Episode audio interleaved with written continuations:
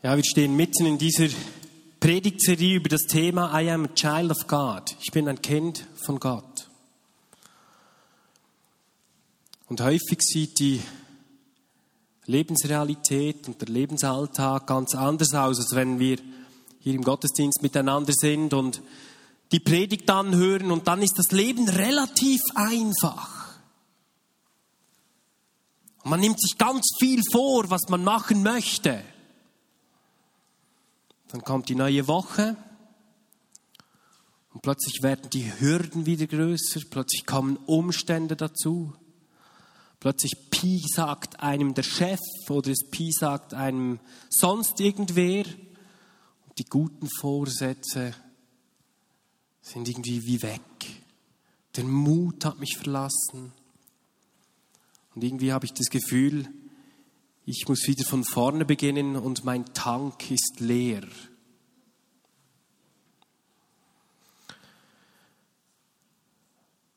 Mich hat es begeistert zu hören, die letzten Male, was wir gehört haben über dieses Thema I am a child of God.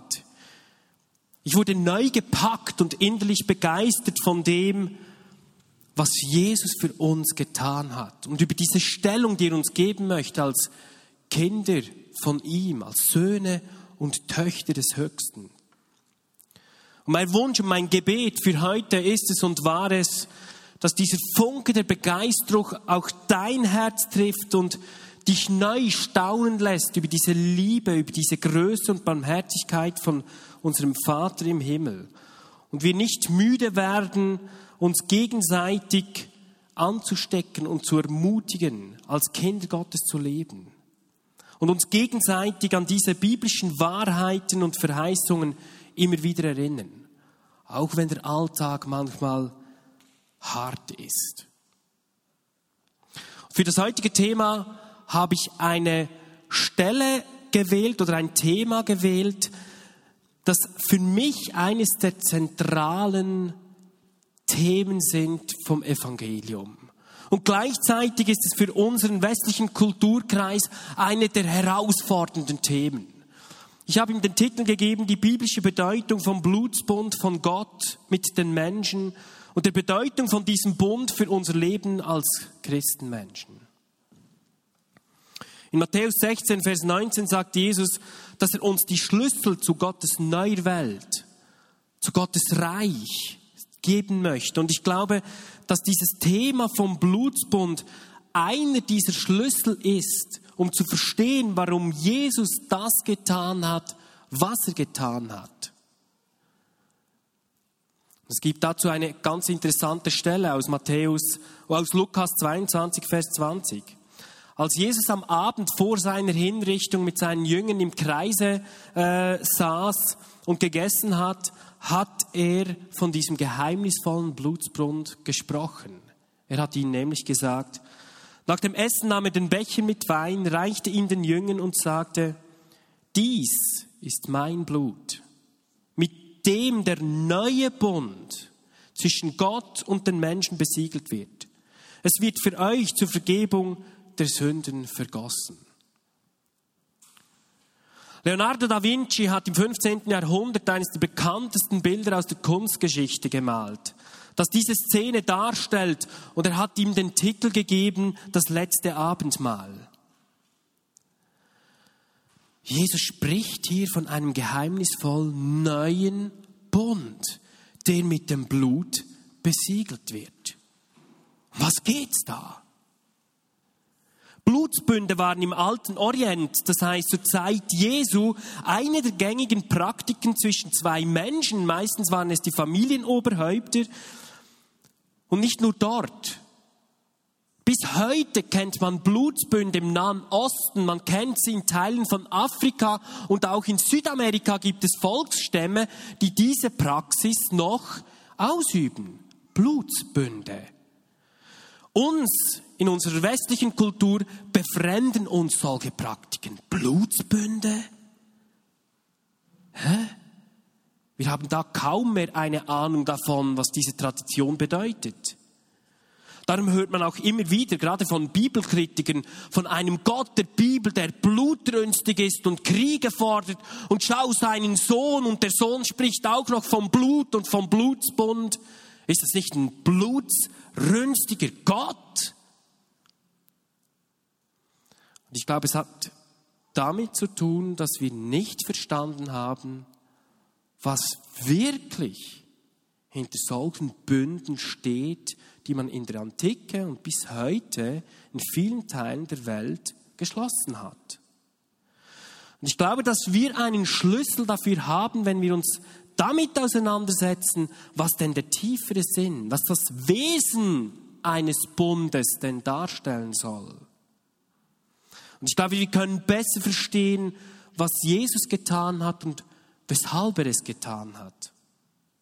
Das Wirken des Heiligen Geistes ist in unserem Leben eine Folge dieses neuen Bundes. Die Früchte des Geistes sind eine Folge von diesem neuen Bund. Unsere Erlösung, unsere Freiheit, unsere Identität in Jesus und als Kinder Gottes ist eine Folge dieses neuen Bundes. Der Blutbund von Jesus am Kreuz ist das Fundament von unserer Beziehung mit Jesus und dem Vater im Himmel. An 33 Stellen im Neuen Testament lesen wir von diesem neuen Bund, den Gott mit den Menschen geschlossen hat. Ich höre ganz wenige Predigt von diesem Bund. Doch anscheinend ist es den Schreibern des Neuen Testamentes, egal ob das Paulus ist oder in den Evangelium, ganz wichtig, das zu erwähnen. Paulus im Hebräerbrief zum Beispiel, Hebräer 9, fast ein ganzes Kapitel lang erklärt er uns und spricht über diesen neuen Bund und über diesen Blutsbund. Was meinst du da, Paulus? Und genau das führt uns heute zu den entscheidenden Fragen, die ich mit euch anschauen möchte. Die erste Frage, was bedeutet dieser neue Bund? Die zweite Frage, was beinhaltet dieser Bund, dieser neue Bund? Und was bedeutet er für uns heute? Lasst uns auf eine Reise gehen, um diese Schätze zu entdecken, auszugraben und ganz neu uns davon inspirieren zu lassen. Ich bin überzeugt, dass du viele Stellen der Bibel viel besser verstehen wirst, wenn wir verstanden haben, was hier Jesus mit diesem neuen Bund, diesem Blutsbund meint. Am besten verstehen wir, wenn wir die erste Frage uns anschauen, was bedeutet der neue Bund, ähm, die Bedeutung, wenn wir einmal, ein, zumindest mir ist das so gegangen, wenn ich das mal verglichen habe mit einem Vertrag. Da gibt es nämlich ein paar ganz markante Unterschiede.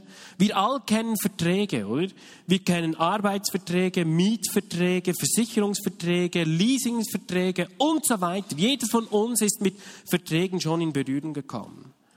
Und die Grundlage von einem Vertrag sind schlussendlich eigene Interessen und eine gegenseitige Absicherung. Deshalb macht man einen Vertrag.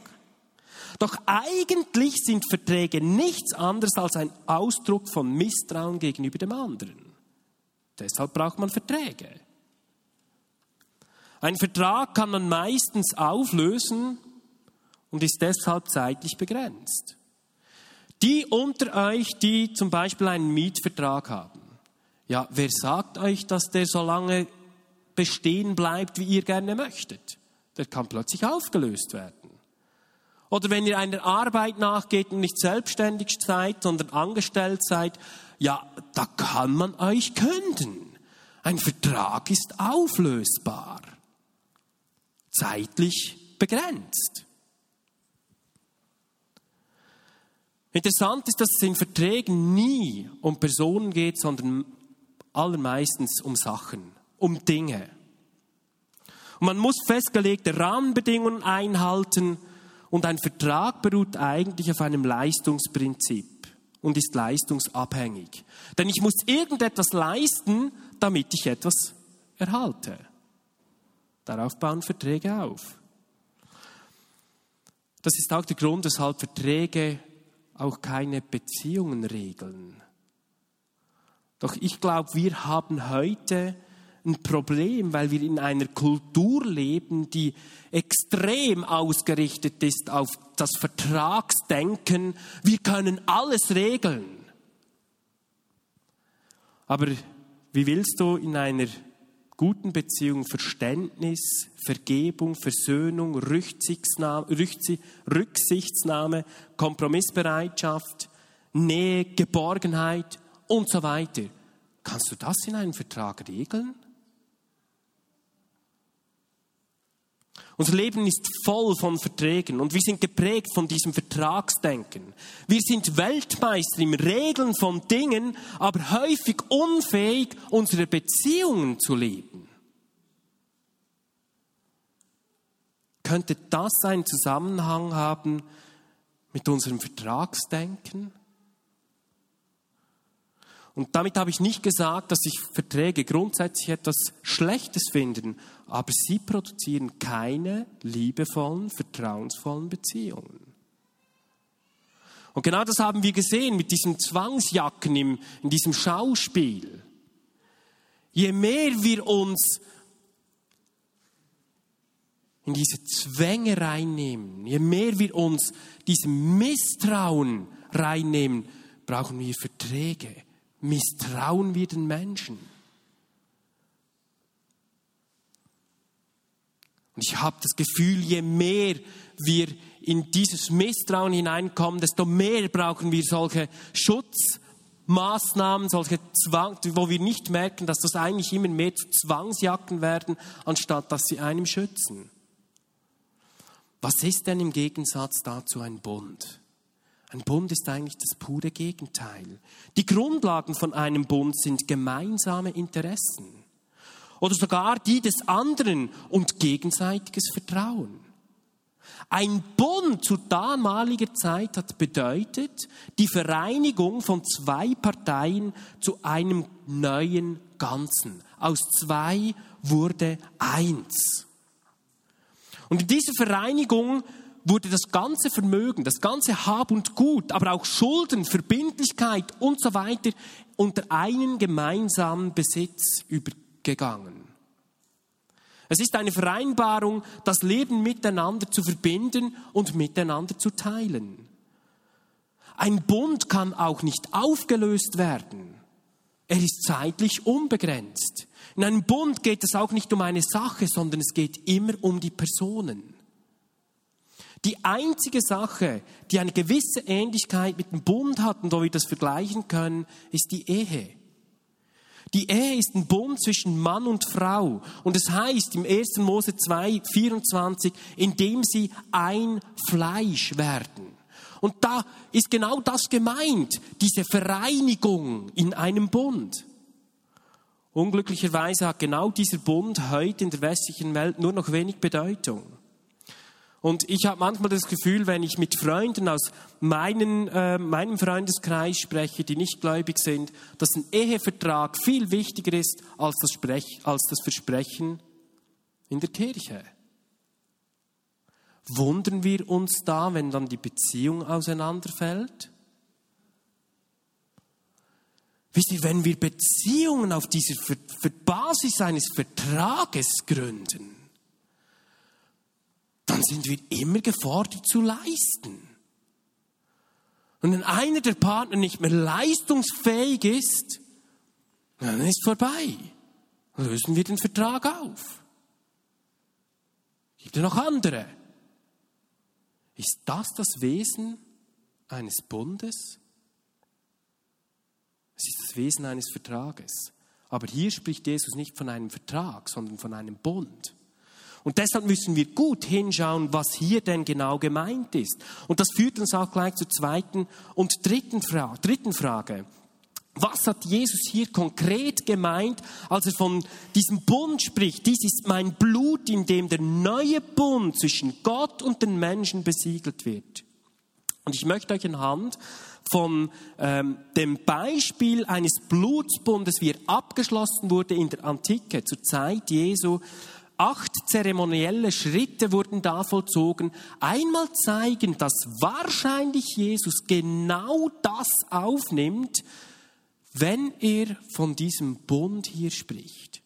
Es ist ganz interessant. Ich möchte mit euch das mal im Licht des neuen göttlichen Bundes vergleichen und diese acht zeremoniellen Schritte, die man vollzogen hat, wenn zwei zusammen einen Bund geschlossen haben, das mal zusammen anschauen. Ich bin überzeugt, dass wir mehr von dieser Liebe Gottes zu uns spüren und verstehen werden und auf welchem Fundament Gott eigentlich das Ganze gründet. Der erste Schritt, wenn man einen Bund miteinander vollzogen hat zwischen zwei Menschen oder einen Blutsbund geschlossen hat, dann war der erste Schritt folgender. Sie haben ihre Mäntel miteinander ausgetauscht ihre Mäntel miteinander ausgetauscht. Da lag folgende symbolische Handlung dahinter. Man wollte damit sagen, ich gebe dir alles, was ich habe, und du gibst mir alles, was du hast. Was mir gehört, das gehört von jetzt an dir. Und was dir gehört, gehört von jetzt an mir. Ich möchte euch das einmal demonstrieren.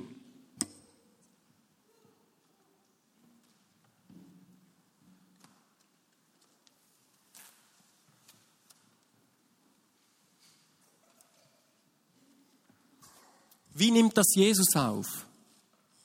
Wir lesen im 2. Korinther 5, Vers 21 lesen wir, denn er hat den, der von keiner Sünde wusste, für uns zur Sünde gemacht, damit wir in ihm die Gerechtigkeit würden, die vor Gott gilt. Versteht ihr, was Jesus mit uns getan hat?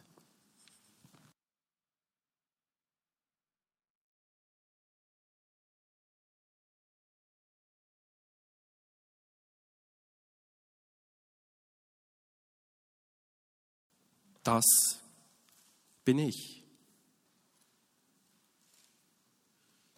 Das ist mein Mantel.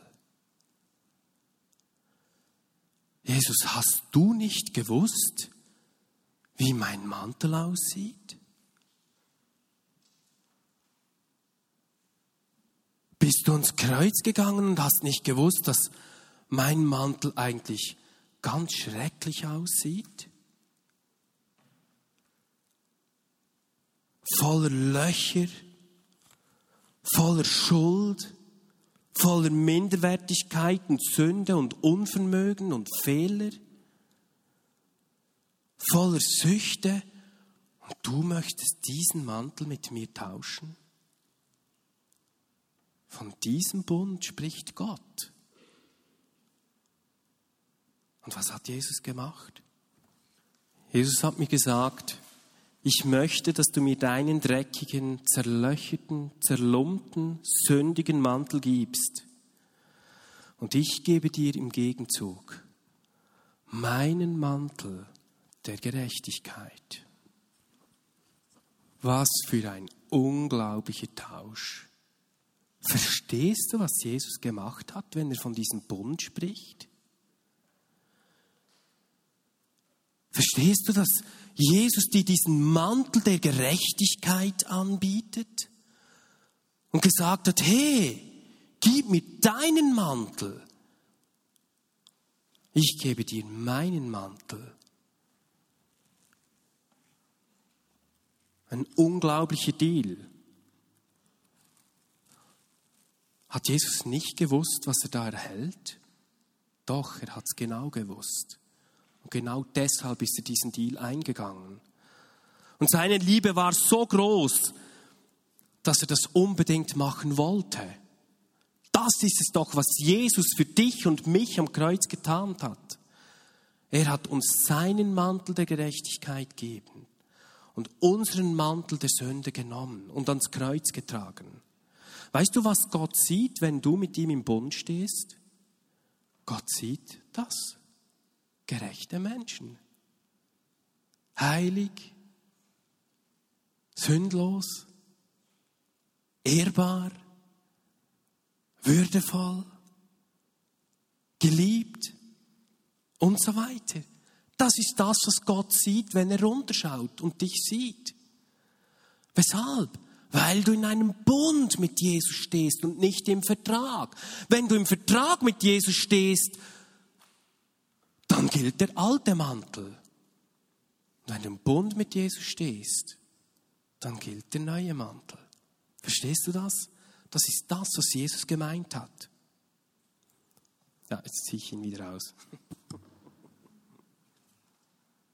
Du schwitzt ein bisschen warm. Was hat man als zweiter Schritt gemacht, wenn man einen Blutsbund geschlossen hat? In der Antike, wenn man, ein, in Antike, wenn man einen Blutsbund geschlossen hat, so hat man in einem zweiten Schritt, hat man den Waffengürtel ausgetauscht.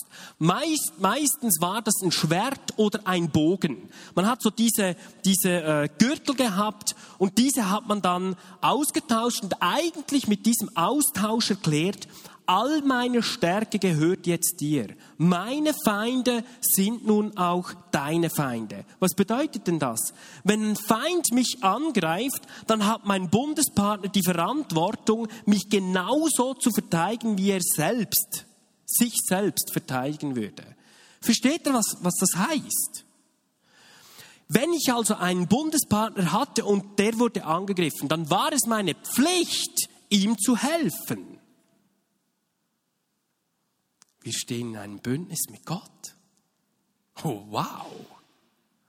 Und wisst ihr, Jesus möchte, und genau für das ist er ans Kreuz gegangen, dass wir ihm nicht nur den dreckigen Mantel geben, sondern er hat uns versprochen, dass wir ab jetzt in diesem neuen Bund unter einem besonderen Schutz stehen, unter seinem Schutz.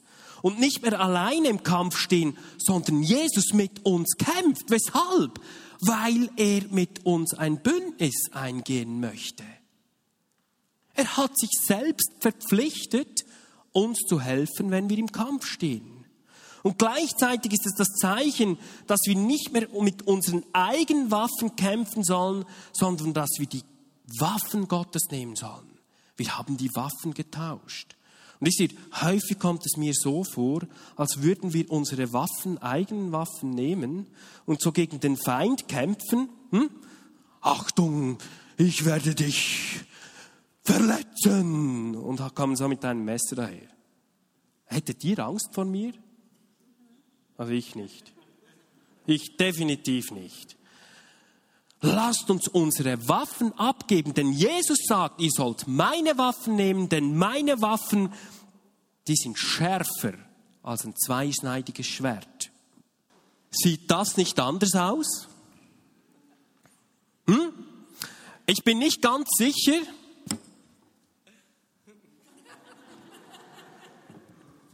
Mit was möchtest denn du kämpfen?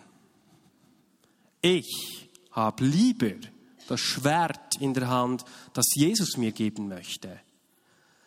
Also ich weiß nicht, wen du lieber angreifst, den Mann mit dem Messerlein oder diesen Mann mit dem Schwert.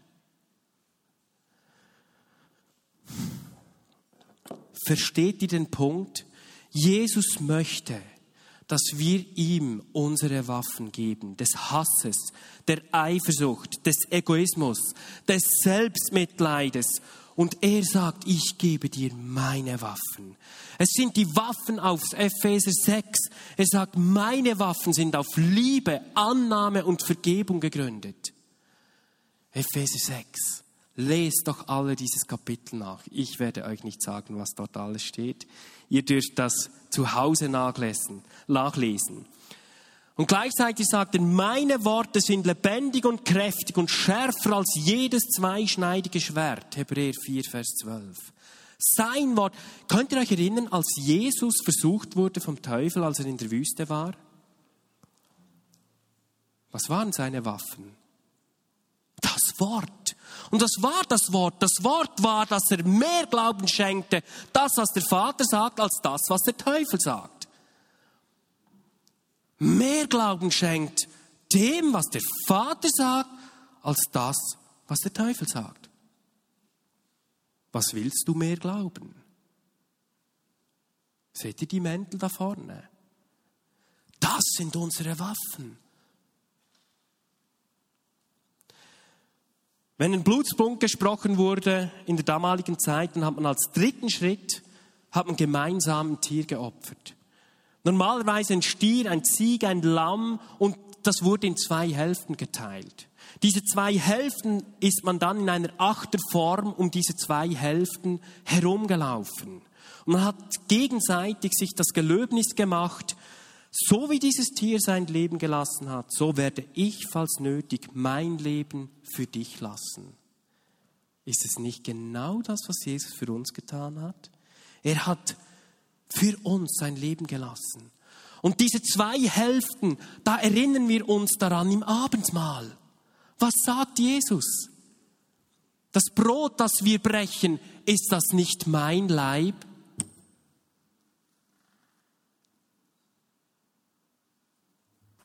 Der zerbrochen ist für euch. Jesus nimmt genau das von diesem Bündnis, nimmt genau das, was man zeremoniell gemacht hat, nimmt das genau auf. Und bis heute, bis heute denken wir beim Abendmahl daran, was Jesus für uns getan hat.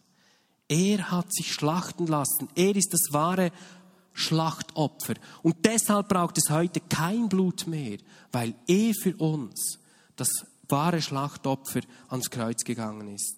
Als vierter Schritt hat man das Blut ausgetauscht. Ich werde euch das mal demonstrieren, ähm, und zwar mit Benne. Wir sind jetzt Blutspartner. Ich werde dir mal äh, einen, nein, nein, Spaß beiseite. Er hatte schon Angst jetzt. Ja, ich, demonstriere gerne und deshalb habe ich gedacht, äh,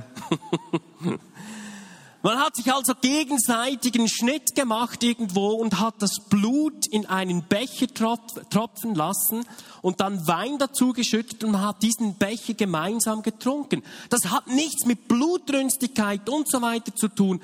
Die Juden haben geglaubt, dass im Blut das Leben ist. Und mit dem hat man nichts anderes ausgedrückt als, ich gebe dir mein Blut, das bedeutet, ich gebe dir mein Leben.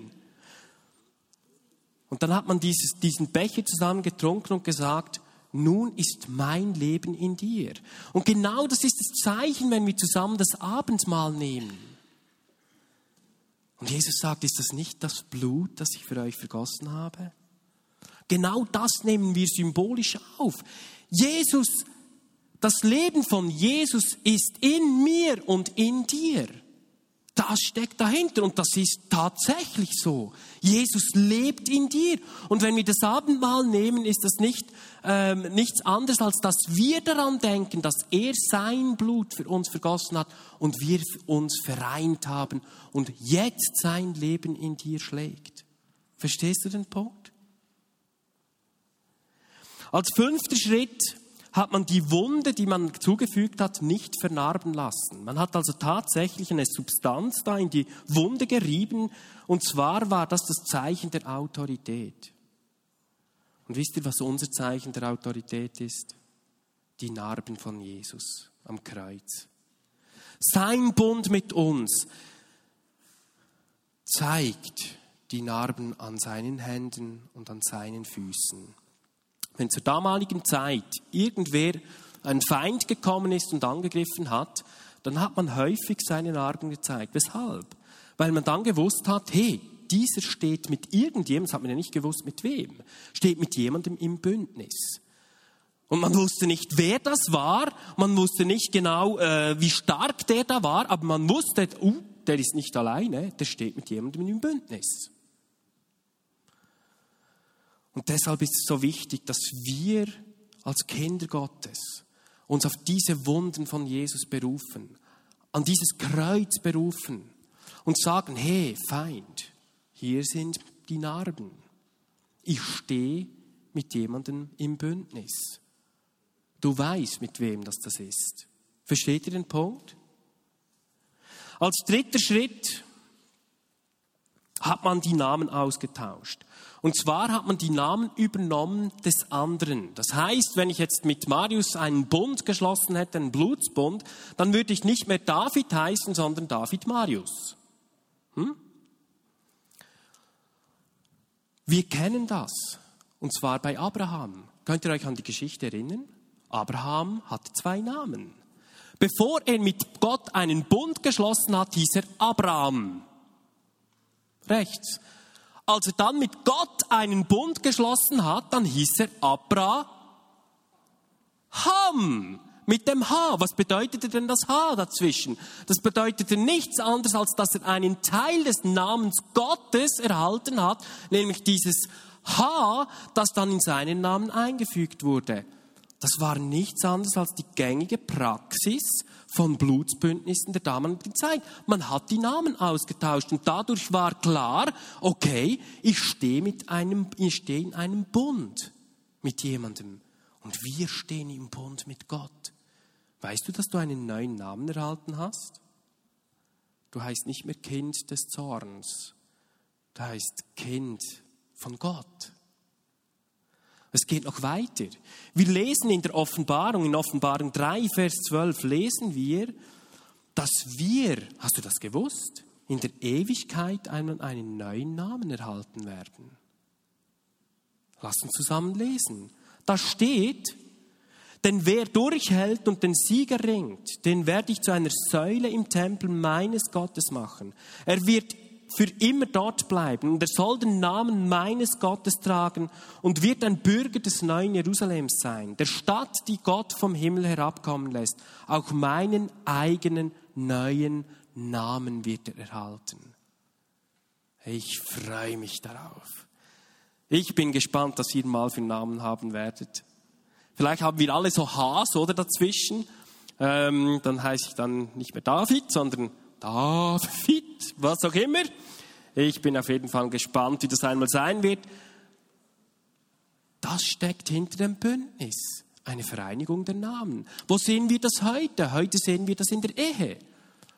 Als ich mit Elian geheiratet habe, dann hat sie meinen Namen übernommen. Und deshalb ist eine Ehe auch kein Vertrag, sondern ein Bund. Wir sind ein Bündnis miteinander eingegangen. Die Frage ist, ob wir das auch auf Gott übertragen? Sind wir mit Gott im Bündnis oder stehen wir mit ihm im Vertrag? Das letzte Schritt, der siebte Schritt war, man hat gemeinsam die Regeln bestimmt. Und ich kürze das ab. Die Regel, unter der wir stehen, heißt Führung des Heiligen Geistes.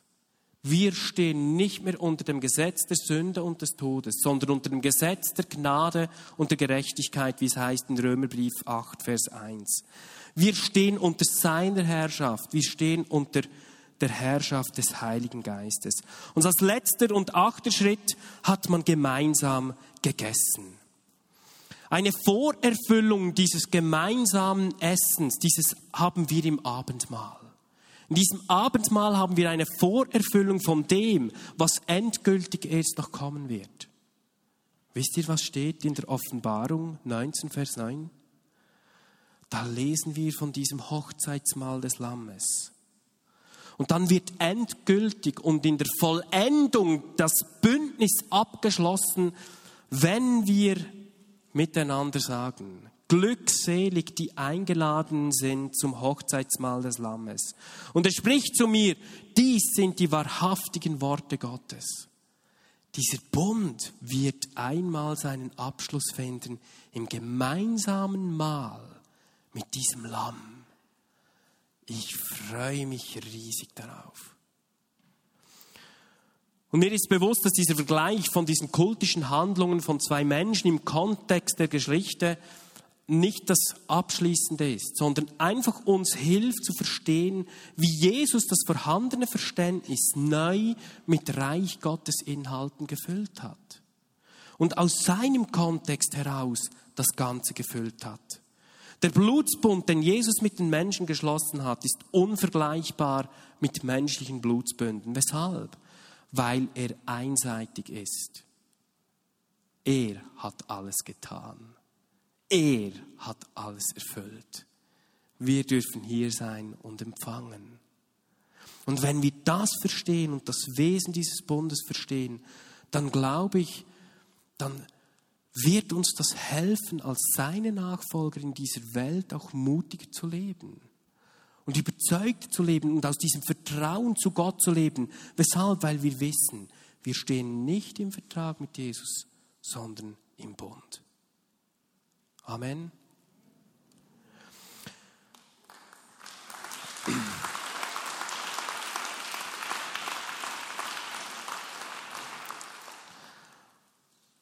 Ich möchte mit dir zum Schluss einfach kurz diese Gedanken noch aufnehmen, beziehungsweise das, was ihr auch gemacht habt im Theaterspiel, ähm, und eine kurze Ministry Time machen. Darf ich dich bitten, dazu aufzustehen und könnt ihr die Frage einblenden, die, auch, die ich auf der Folie hatte?